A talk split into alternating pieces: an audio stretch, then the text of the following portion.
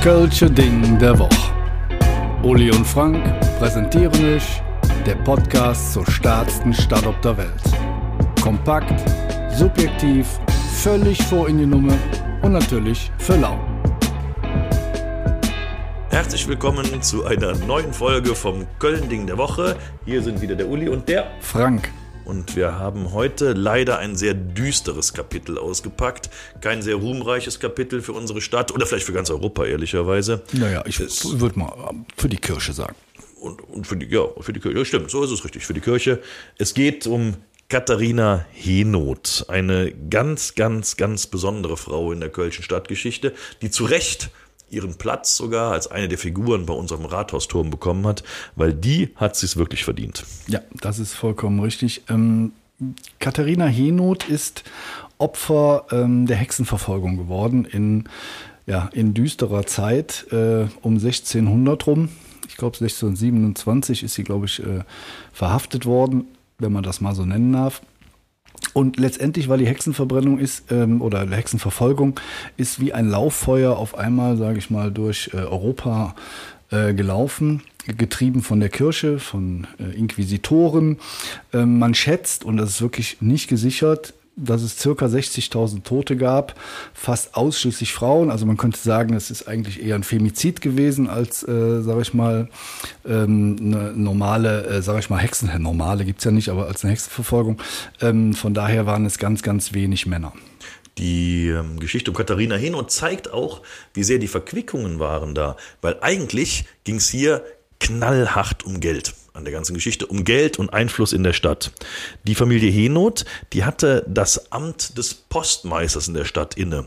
Man heute sagt, der Bügel von der Post, ja gut, das mag heute stimmen, aber damals war das Amt des Postmeisters ganz vorne am Start. Wenn du Postmeister in der Stadt warst, warst du eine der wichtigsten und hoch angesehensten Persönlichkeiten, die es überhaupt gab.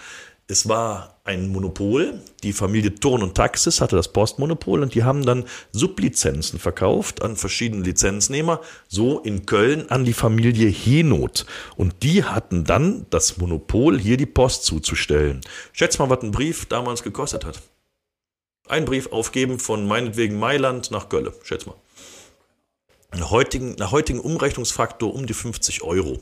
Oh, das ist mal äh, amtlich. Ja, das war amtlich, aber es ist auch es ist nicht allzu viel geschrieben worden, weil es konnten zu dem Zeitpunkt auch gleich drei bis maximal fünf Prozent der Bevölkerung überhaupt lesen. Also was willst du nicht auch schreiben? Ne?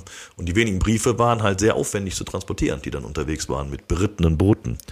Wie auch immer, die Familie Henoth hatte dieses Amt hier in Köln und alles lief eigentlich ganz gut, wenn da nicht so viele Neider am Start gewesen wären, weil jeder wollte dieses wichtige Amt mit dem vielen Geld und dem Einfluss haben. Und so hat man auch ein bisschen Stress dann da gehabt. Ähm, und der Vater von der Katharina, das war der Jakob Henoth, der hatte dann eigentlich, der war eigentlich der Lizenznehmer. Das Ding war nur, dieser Vater war unglaubliche 94 Jahre alt. Ja, das ist also sagen wir, für damalige Verhältnisse sagen wir mal mindestens dreimal so alt, wie so das Durchschnittsalter war, würde ich mal grob schätzen. Stimmt, stimmt, so, so war es auch. Also nach heutigen Verhältnissen war der 130 irgendwie sowas vielleicht. Und ähm, als ihr Vater 1625 starb, hatten die, die Kinder von ihm, die dann das Geschäft weiterhalten wollen, das tatsächlich geheim gehalten, was natürlich irgendwie, sagen wir mal, mäßig schlau war, weil die Nummer musste irgendwann auffliegen. Ja, und dann ging's los. Ähm, dann äh, ging auf einmal die Gerüchteküche in Köln, lief irgendwie umher. Es war von Besessenheit die Rede. Sie sollte eine Raupenplage bei irgendwelchen Betschwestern äh, äh heraufbeschworen haben. Schadenszauber, Unzucht mit verschiedensten Männern. Also ich sag mal, alles blödsinnig und Quatsch. Aber zu damaliger Zeit haben die Leute halt auch viele geglaubt. Und es hat ja auch gut in die Geschichte reingepasst. Man wollte an das Geschäft ran. Man wollte Katharina als Lizenznehmerin für dieses Postgeschäft aus dem Weg räumen.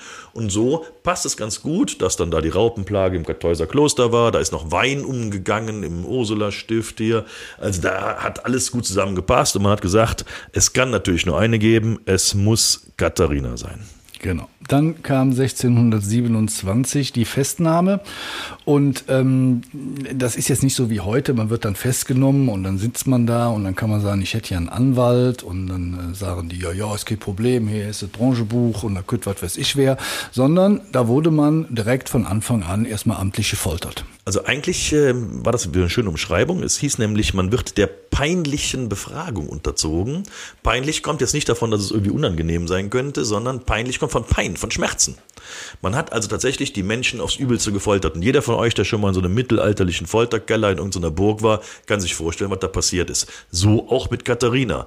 Also die, man hat die Frau aufs Übelste zugerichtet und jetzt good die Frau muss so stark gewesen sein, die hat nicht gestanden, mit dem Teufel im Bunde zu stehen, weil das war das Ziel der Folter. Man wollte aus diesen Menschen herauspressen, ja, ich bin mit dem Teufel im Bunde, dann hätte man sie schön sauber verbrennen können. Nicht so bei Katharina, sie hat der Folter tatsächlich bei dem ersten Mal widerstanden. Das nützt aber nichts. Weil, weil ja. sie ist nämlich direkt danach, paar Tage später, zum zweiten Mal gefoltert worden. Das gleiche Spielchen wieder, übelste Misshandlungen. Sie hat immer noch nicht gestanden und dann hat das ganze Spielchen sich ein drittes Mal wiederholt. Und eigentlich hätte sie in dem Moment nach geltendem Recht freigesprochen werden müssen, weil wer dreimal der Folter wieder sagt, der ist nicht mit dem Teufel im Bunde. Nicht so bei Katharina. Nee, da äh, waren, sag ich mal, äh, die Business Insider, die haben dann noch ein anderes Wörtchen mitgespielt und haben einfach gesagt, naja, jetzt hast du zwar, das hast du jetzt schön gemacht und hast dich schön durchgehalten, aber wir sprechen dich trotzdem schuldig. Du wirst von denen verbrannt, aber machen wir dich halt anders um. Weil, weil,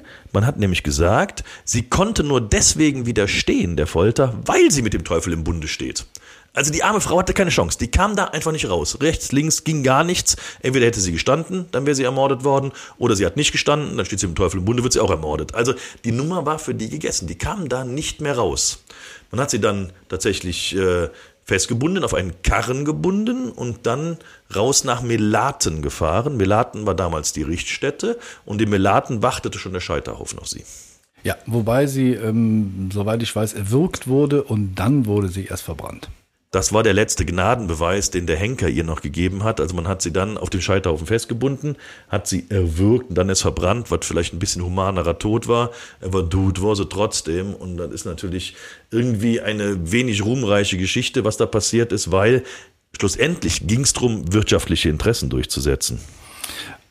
Insgesamt kann man sagen, dass ähm, von 27 oder sagen wir mal im, im Zuge der Hexenverfolgung mindestens 38 Frauen der Hexerei in Köln beschuldigt und getötet worden sind. Und jetzt Güdet. Das ganze Ding stand einfach so im Raum und es sollte tatsächlich 380 Jahre dauern bis zu einer Rehabilitation der vermeintlichen Hexen. Erst im Februar 2012 380 Jahre später hat der Rat der Stadt Köln, da haben nämlich die Nachfahren von Katharina Henoth mal ein bisschen ihren Einfluss geltend gemacht, diese 38 Frauen, die in Hexenprozessen zu Tode verurteilt worden waren, rehabilitiert. Also erst 2012 und das ist auch nicht gerade ein Ruhmesblatt für unsere Stadt hier. Ja, aber die sind von der Stadt rehabilitiert worden oder sind die auch von der Kirche rehabilitiert worden? Ja, ich glaube, die Kirche braucht dann noch weitere 380 ja. Jahre. Aber ist egal, da gibt es die Kirche gar nicht mehr. Das, da, ist, das ist keine Rolle mehr. Ne? Ja, ähm, zum Dank an, äh, sage ich mal, diese, sagen wir mal, würde sagen, heldenhafte Geschichte von äh, Katharina, äh, ist sie Namensgeber einer Schule in Kalk und sie hat eine eigene Straße in Ehrenfeld. Und diese Straße in Ehrenfeld ist dann tatsächlich auch ähm, begründet worden. Da gibt es ein entsprechendes ähm, Gutachten dafür. Und ähm, ich zitiere. Ihre Persönlichkeit, also ihre Katharinas Persönlichkeit, lässt mit Selbstbewusstsein, Gerechtigkeitssinn und Standhaftigkeit Eigenschaften erkennen, denen heute der Stellenwert von demokratischen Tugenden zugemessen wird. Hm, das ist ein schöner Satz. Und nicht nur die Schule, nicht nur der Straße, sondern sie hat dann auch noch den zwei Ritterschläge bekommen. Der eine Ritterschlag war, sie hat diese Figur auf dem Rathausturm bekommen, als eine von 18 Frauen. Da sind bei 124 Figuren nur 18 Frauen dabei. Sie ist eine von denen. Und jetzt Gödet, höher kann es in Köln kaum noch kommen. Die Black Föß haben ihr ein Lied gewidmet. Das Lied heißt Katharina Henoth. Dieses äh, Lied werden wir euch in unsere Spotify-Playlist äh, äh reinwerfen, beziehungsweise reinladen, reinwerfen hört sich jetzt so komisch an, äh, reinladen, ähm, die wir mit äh, unterschiedlichen Liedern, ähm, sag ich mal, füllen, die aus unseren Ergüssen quasi kommen. Ähm, das Lied ist wirklich ein sehr, sehr schönes Lied, das muss man ganz ehrlich sagen. Ist jetzt auch kein klassisches Karnevalslied, das ist einfach ein, ein sehr, sehr schönes Lied. Das war ein kleines dunkles Kapitel aus der Kölner Stadtgeschichte. Nächste Woche haben wir wieder was Fröhlicheres für euch aufbereitet. Ever, man möchte ja dazu staunen, was hier in der Stadt passiert. Ne? Genau, ist nicht immer alles äh, so eine Sching, ist manchmal auch ein paar Wolke dabei. Vielen, vielen Dank. Madet Jod, bis demnächst äh, und äh, bleibt unanständig. Bis dann. Tschüss.